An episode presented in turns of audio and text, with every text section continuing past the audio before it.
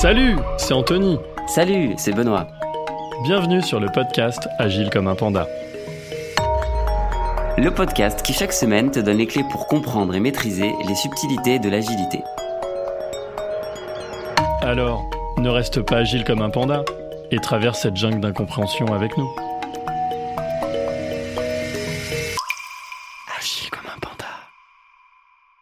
Cette semaine, suite et fin de l'épisode tourné chez AG2R La Mondiale, la semaine dernière, Christophe et Sébastien s'apprêtaient à nous dire en quoi leur train agit est si particulier. Bonne écoute. Ouais, on a une croyance euh, forte qui s'appuie euh, qui s'appuie sur un système de binomage, c'est-à-dire que qu'on travaille tous les deux ensemble et on- on constitue un binôme qui euh, bah, qui adresse à un niveau portfolio safe dans, dans une chaîne de valeur. Et à l'intérieur de ce binôme, on, a chacun des, des rôles et responsabilités et, on est en alignement permanent euh, pour faire fonctionner ce binôme au sein de, au sein de ce collectif et, remplir ce rôle. Euh, c'est une croyance qui, alors, qui repose sur plusieurs choses, je pense, collective en tout cas. Euh, si, je, si je parle pour ma part, il y a au moins deux éléments. Le premier, c'est que avant de rentrer dans ces systèmes-là, j'ai profité de, de beaucoup de, de- enfin, d'une multitude de règles et, et- et deux ou trois fois j'ai été saisi par le, le fait que l'agilité et l'échelle fonctionnaient à partir du moment où il y avait une entente, une fusion, c'est des mots que j'ai entendus, euh, qui étaient réalisés entre les compétences euh, euh, informatiques et les compétences métiers. Donc ça, ça m'avait beaucoup marqué. Euh, et, et pour le coup, ça, ça instaure le concept de binôme. Euh, L'autre point, c'est que euh, j'ai, à titre perso, je me suis pas mal intéressé au, à à l'adéquation entre l'agilité, l'échelle et les modes de fonctionnement de, de, de véhicules type tar- start-up pour comprendre d'où ça venait euh, et comment ça s'était construit. Et dans quel euh, euh, contexte Parce que et dans quel contexte c'est un contexte US, Silicon Valley, culture exactement du business complètement différente. Donc, euh, Et donc, et donc là, euh, et donc là à un moment donné, on fait l'association entre différentes compétences qu'on n'a pas naturellement dans nos grands groupes parce qu'on était mhm, élevés diffé- différemment et formés différemment. mhm. Et donc la nécessité de, de, de, de- de- de construire quelque chose qui est complémentaire. Voilà. Et, et ce concept de binôme est, est- est né tout au début du train. Et, euh, et c'est quelque chose sur lequel on a travaillé avec Sébastien pour pouvoir le mettre en œuvre. Alors, on a travaillé, on s'est fait accompagner pour Mhm. justement euh, que le, le binôme puisse être un binôme en vérité. Donc, on a défini finalement une sorte de, de, de- de- de principe de fonctionnement entre nous deux. Et on a aussi mis en place une fréquence de, de, rencontres. C'est-à-dire que Christophe et moi, même si on avait l'occasion de se voir régulièrement, eh ben on s'isolait euh, trois fois par semaine, une demi-heure, pour justement, à fréquence très régulière, échanger, euh, partager, exprimer nos frustrations de la dernière réunion sur laquelle euh, moi je considérais que un tel, tel métier avait eu peut-être une vision un peu particulière de, ce qu'on essaye de faire. Donc euh, finalement le fait de pouvoir en parler, régulièrement se voir, bah, ça a été un élément qui a vraiment constitué ce binôme. Et ce qui est vrai, c'est qu'aujourd'hui, je pense que dans la maison AG2R La Mondiale, pour tous ceux qui ont l'occasion de, de- de nous côtoyer, euh, voilà, ils se disent, bah, quand j'en vois un, je vois les deux. Quoi. Non, mais c'est. Et et c'est vraiment important parce qu'en fait, ça nous a permis également à l'un et l'autre d'avoir une totale légitimité dans finalement l'univers de l'autre. Oui, tout à fait. ouais. C'est-à-dire que Christophe est totalement légitime et j'ai aucune difficulté à faire en sorte que Christophe puisse être présent dans des instances ou dans des réunions qui sont peut-être historiquement, qui étaient historiquement Vous très représentez, informatique. euh, mutuellement. et l'inverse, l'inverse est vrai. C'est-à-dire que Mm. Christophe me permet d'être dans des réunions, de discussions, d'échanges avec les métiers. En fait, je ne deviens pas, euh, entre guillemets, euh, l'autre. On Oui, est tout à- ensemble. ouais, tout à Et donc cette perception de binôme est importante parce qu'en fait, elle se constitue, mais elle représente quelque chose. Et c'est vrai que pour mener cette transformation du train, euh, ben, notre force à tous les deux, notre volonté, notre dynamisme sur cette volonté de mettre l'agilité à l'échelle, elle, est, euh, elle est importante parce qu'en fait, je pense qu'on sert aussi d'une, ben, je ne sais pas si on est de catalyseur ou de moteur, mais euh, je pense qu'on apporte quelque chose à, l'ensemble des acteurs. Mais, votre, euh, votre réunion, cérémonie, que j'appellerais en, rigolant la réunion MMA, je, vais expliquer pourquoi après, c'est ultra intéressant parce que en fait, c'est pas, c'est pas un- une réunion hard sync ou une réunion sync qui existe dans le cadre du framework. C'est vous qui vous êtes dit, c'est pertinent et aussi pour euh, le- lever un lièvre, non, l'agilité, c'est pas toujours le monde de bisounours, tout le monde n'est pas toujours d'accord. Et en fait, vous utilisez cette réunion, donc un, comme, comme tu l'as dit Sébastien, en disant, tiens, tel, tel métier a dit quelque chose, etc. Mais c'est aussi vous, parfois, vous pouvez ne pas être aligné, c'est normal. Et c'est justement l'occasion de créer du consensus, ou alors de se dire, on fait fausse route. Et c'est une réunion qui sert à ça. On l'a vu notamment quand il y a eu les périodes de, de confinement et qu'on n'a pas eu l'occasion de se voir pendant un petit moment. Bah, en fait, on a laissé plus de tension euh, vivre, bah, être présente entre nous que de, de- de volonté d'avancer ensemble. Et depuis que bah, voilà, les règles nous ont permis de plus nous rencontrer, de partager des cafés, de discuter, d'être Ah, vraiment en relation directe, bah, on le voit, on, a, on, a, on, a, un- on est à la fois en soutien mutuel et déjà entre nous, on est beaucoup plus en vérité. Et ça, c'est important parce que finalement, ce binôme euh, a besoin de cela. Ouais, il y a réellement deux pans en fait dans cette réunion. C'est d'une part, ça nous a permis de construire le binôme et ça nous permet de, de le faire progresser. Euh, C'est-à-dire que Oui, parce que On- c'est on- entre vous, il n'y a pas de traces. Enfin, voilà, c'est- il y a- c'est- exactement. Et puis, et puis on, on s'est pas dit simplement qu'il fallait qu'on se mette à- en, en situation de travailler ensemble. Derrière tout ça, il il y a une, il y a une histoire de bonhomme et de tripe. hein. Et Mhm. c'est le- le- et c'est un mot qu'on utilise euh, assez régulièrement. Euh, C'est-à-dire que pour construire ce binôme-là, on, on se dévoile l'un à l'autre, on, on- on- on prend des risques euh, en en- l'un envers l'autre, et on se protège euh, mutuellement de façon à pouvoir, à pouvoir fonctionner. Et c'est un, travail qui est un travail permanent au sein de, au sein de ce binôme-là. Et puis c'est aussi un endroit où on s'aligne, c'est-à-dire que Mhm. quand on ressort de ce point-là, quel que soit... La euh, réunion où vous allez de votre côté, voilà. euh, chacun de votre côté. nous savez- avons le même discours. Ouais, vous savez que Mm. le discours. Et, c'est- et- et le, principe de l'alignement, en fait, c'est quelque chose qu'on porte sur l'ensemble du fonctionnement du train et, et sur lequel on travaille beaucoup parce que parce que parce qu'on trouve qu'on perd encore beaucoup de temps à, à, travailler à, amoindrir des désalignements qui apparaissent à droite à gauche euh, qui font que on se préoccupe de quelque chose qui est sans valeur pour celui euh, à qui on doit produire euh, pour qui on doit produire quelque chose. Comme le réalignement, plutôt le désalignement est très rapide, le réalignement est nécessaire. C'est pour ça que finalement, ces, ces- ces- ces séances euh, de réalignement tous les deux, euh, il n'y a pas de raison qu'on l'arrête parce que c'est nécessaire. Ok. Euh, non, franchement, euh, super, euh, super conseil. Euh, je pense que je vais l'appliquer assez rapidement. Euh, maintenant, je vais, euh, bifurquer plutôt sur les collaborateurs euh, qui font vivre le train, donc tous vos cheminots. Alors, c'est une question que je voulais vous poser, parce que qui peut arriver souvent. Je la remets dans le contexte. Sou- Souvent, on n'a pas conscience que l'agilité, c'est exigeant et c'est épuisant, plus qu'un cycle en V, parce que le rythme est plus soutenu. C'est encore plus vrai à l'échelle. Est-ce que euh, vous avez une stratégie de dire, euh, bah, de temps en temps, on va exfiltrer quelqu'un du train pendant un certain temps, donc un certain PI euh, ou un certain nombre de PI, ou pas? Ou est-ce que vous avez des collaborateurs qui, sont venus vous dire, Ouais, je voudrais bien quitter le train pour, pour une ou deux stations et revenir quand je me serais un peu reposé l'esprit? Alors j'ai envie de dire, si aujourd'hui je devais exfiltrer quelqu'un, il le prendrait plutôt Mal. comme une punition. D'accord. Euh, alors je peux pas en être certain, mais je pense qu'aujourd'hui quand même, globalement, on a beaucoup plus de collaborateurs, voire même une quasi-totalité de collaborateurs qui sont plutôt contents d'aller dans le train. Ouais. On le voit aujourd'hui, on fait ce qu'on appelle des rôtis par Mm. différentes séquences. On a quand même les, plutôt- les c'est un, une note. un return on investment on Ouais. time. euh, Voilà. Donc on demande globalement, dans, instantanément à un collaborateur en sortie d'une instance, d'une réunion, d'un atelier, finalement comment il se sent, est-ce qu'il a perdu son temps, est-ce qu'il est content?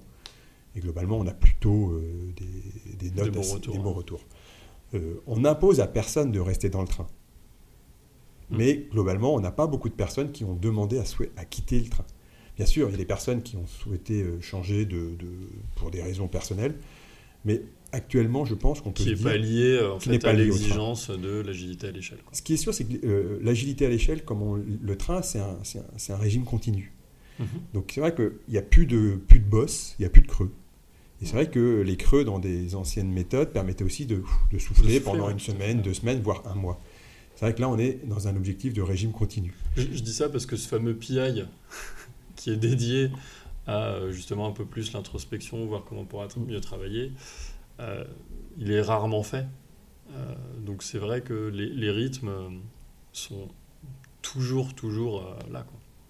Bah, en démultipliant le nombre de livraisons par an, qui était souhaité, mm. attendu par les métiers, bah, finalement, on met une forme de, de, stress un petit peu permanent au niveau des ressources.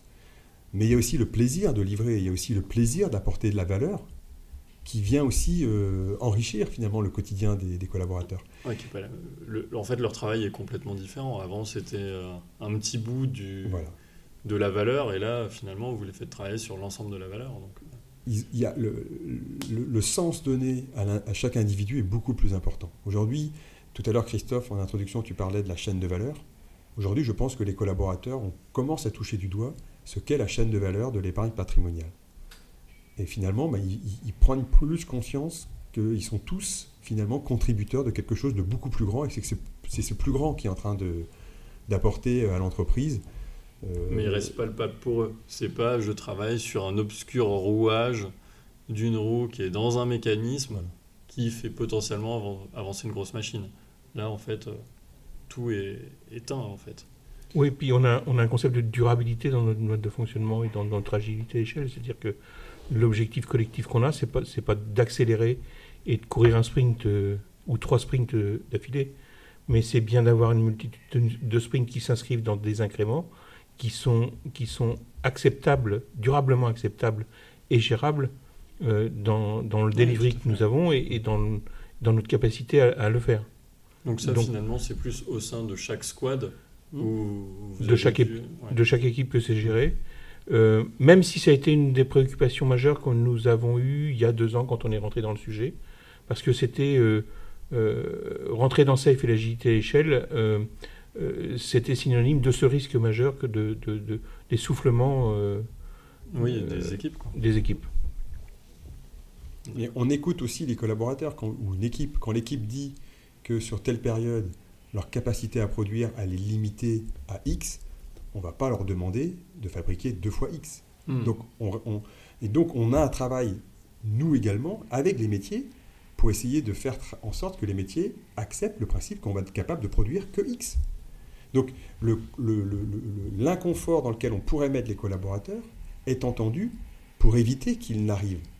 Donc c'est aussi ça. C'est aujourd'hui peut-être que le rythme il est soutenu et on souhaite que le rythme soit soutenu dans la durée, mais tout en gardant quand même euh, le, euh, réalisable. Oui, il faut que ça reste réalisable, parce qu'on n'a aucun intérêt de se mettre en surchauffe sur une période. Ça, n'apportera pas ce qu'on souhaite. Et ça côté métier, c'était toi, Christ Christophe qui me disait justement, euh, euh, vis-à-vis des métiers, tu as eu un gros travail d'éducation, de, de la, enfin, comment fonctionne l'agilité, ça veut dire quoi, c'est quoi le plan de delivery, etc. etc. Oui, oui, en fait, on, porte. Euh, la conviction qu'on a, c'est effectivement que l'agilité l'agilité à l'échelle ne possède un sens qu'à partir du moment où ça sert un métier et un client.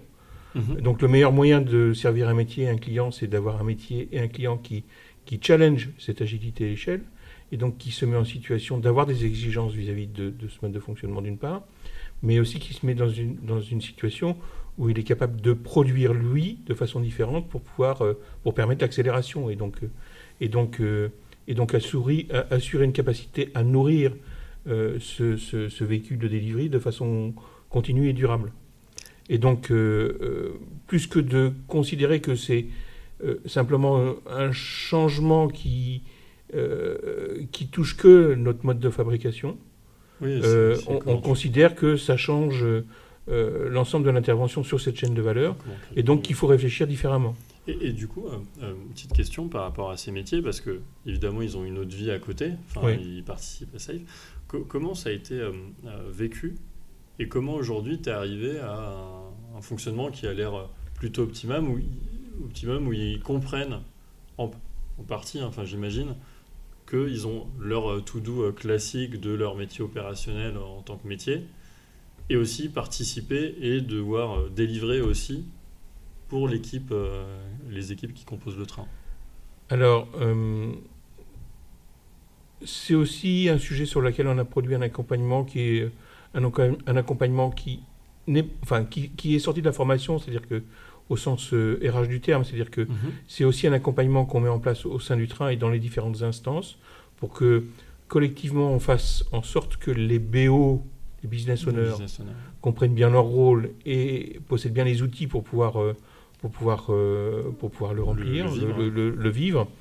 Euh, c'est aussi euh, les solliciter, notamment en Inspect and Adapt, pour comprendre le retour qu'ils en font, la façon dont ils vivent le sujet, et se mettre en situation de les accompagner et les aider à aller plus loin. Mhm. Euh, donc j'évoque les BO, mais, mais c'est Oui, vrai pour euh, tout. c'est vrai pour les épiconneurs qui ont aussi d'autres métiers, etc. etc.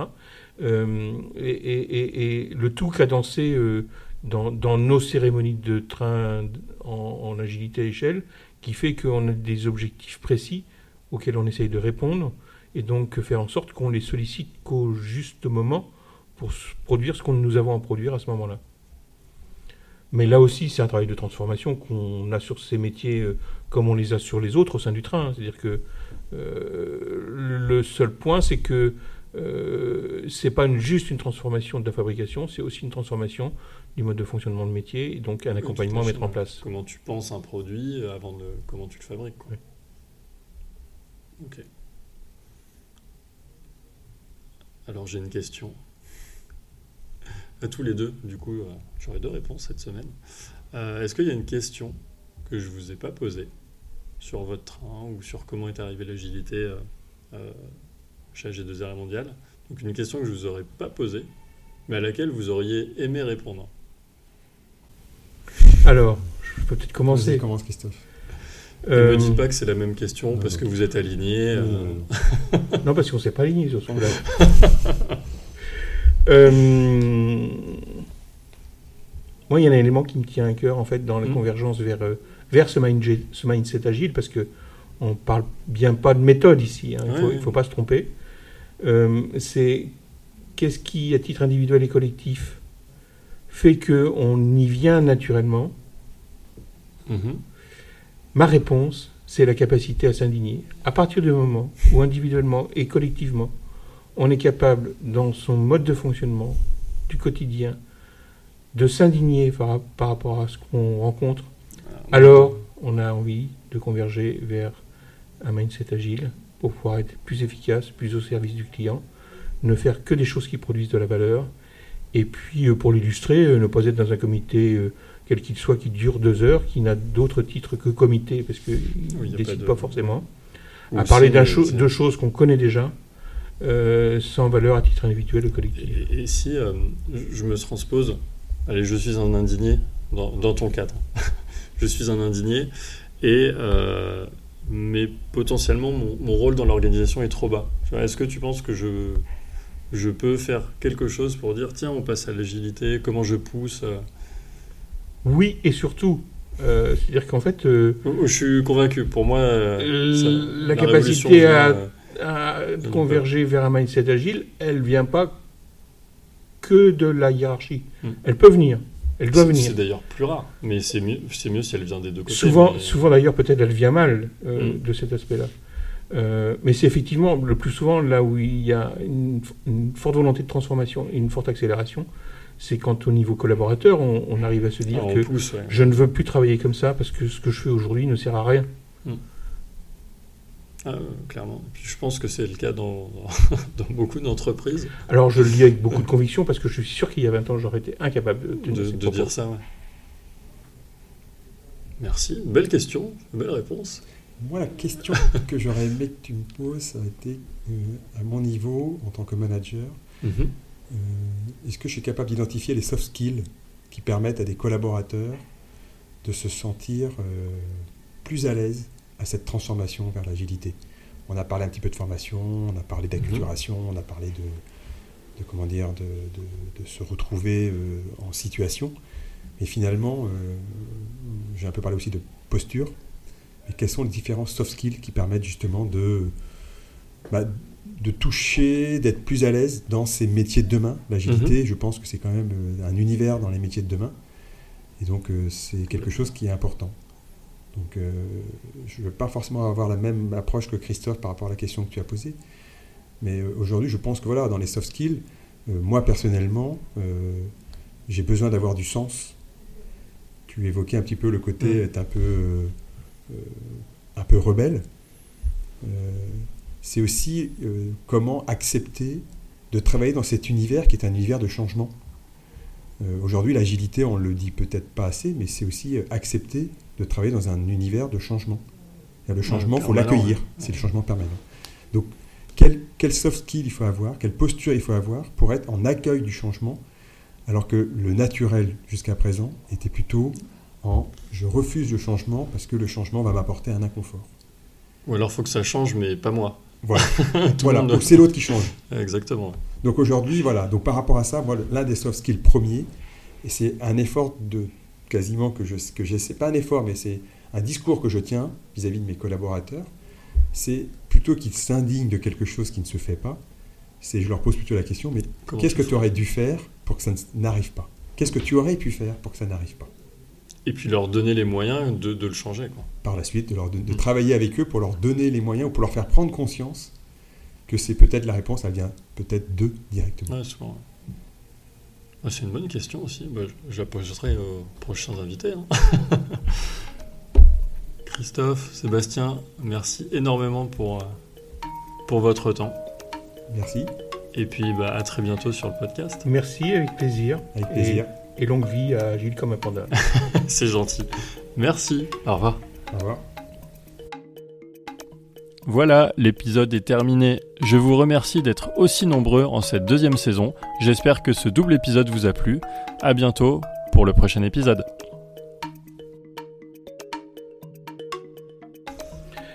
On se tape dessus. En fait, on a, prévu des cérémonies pour le faire.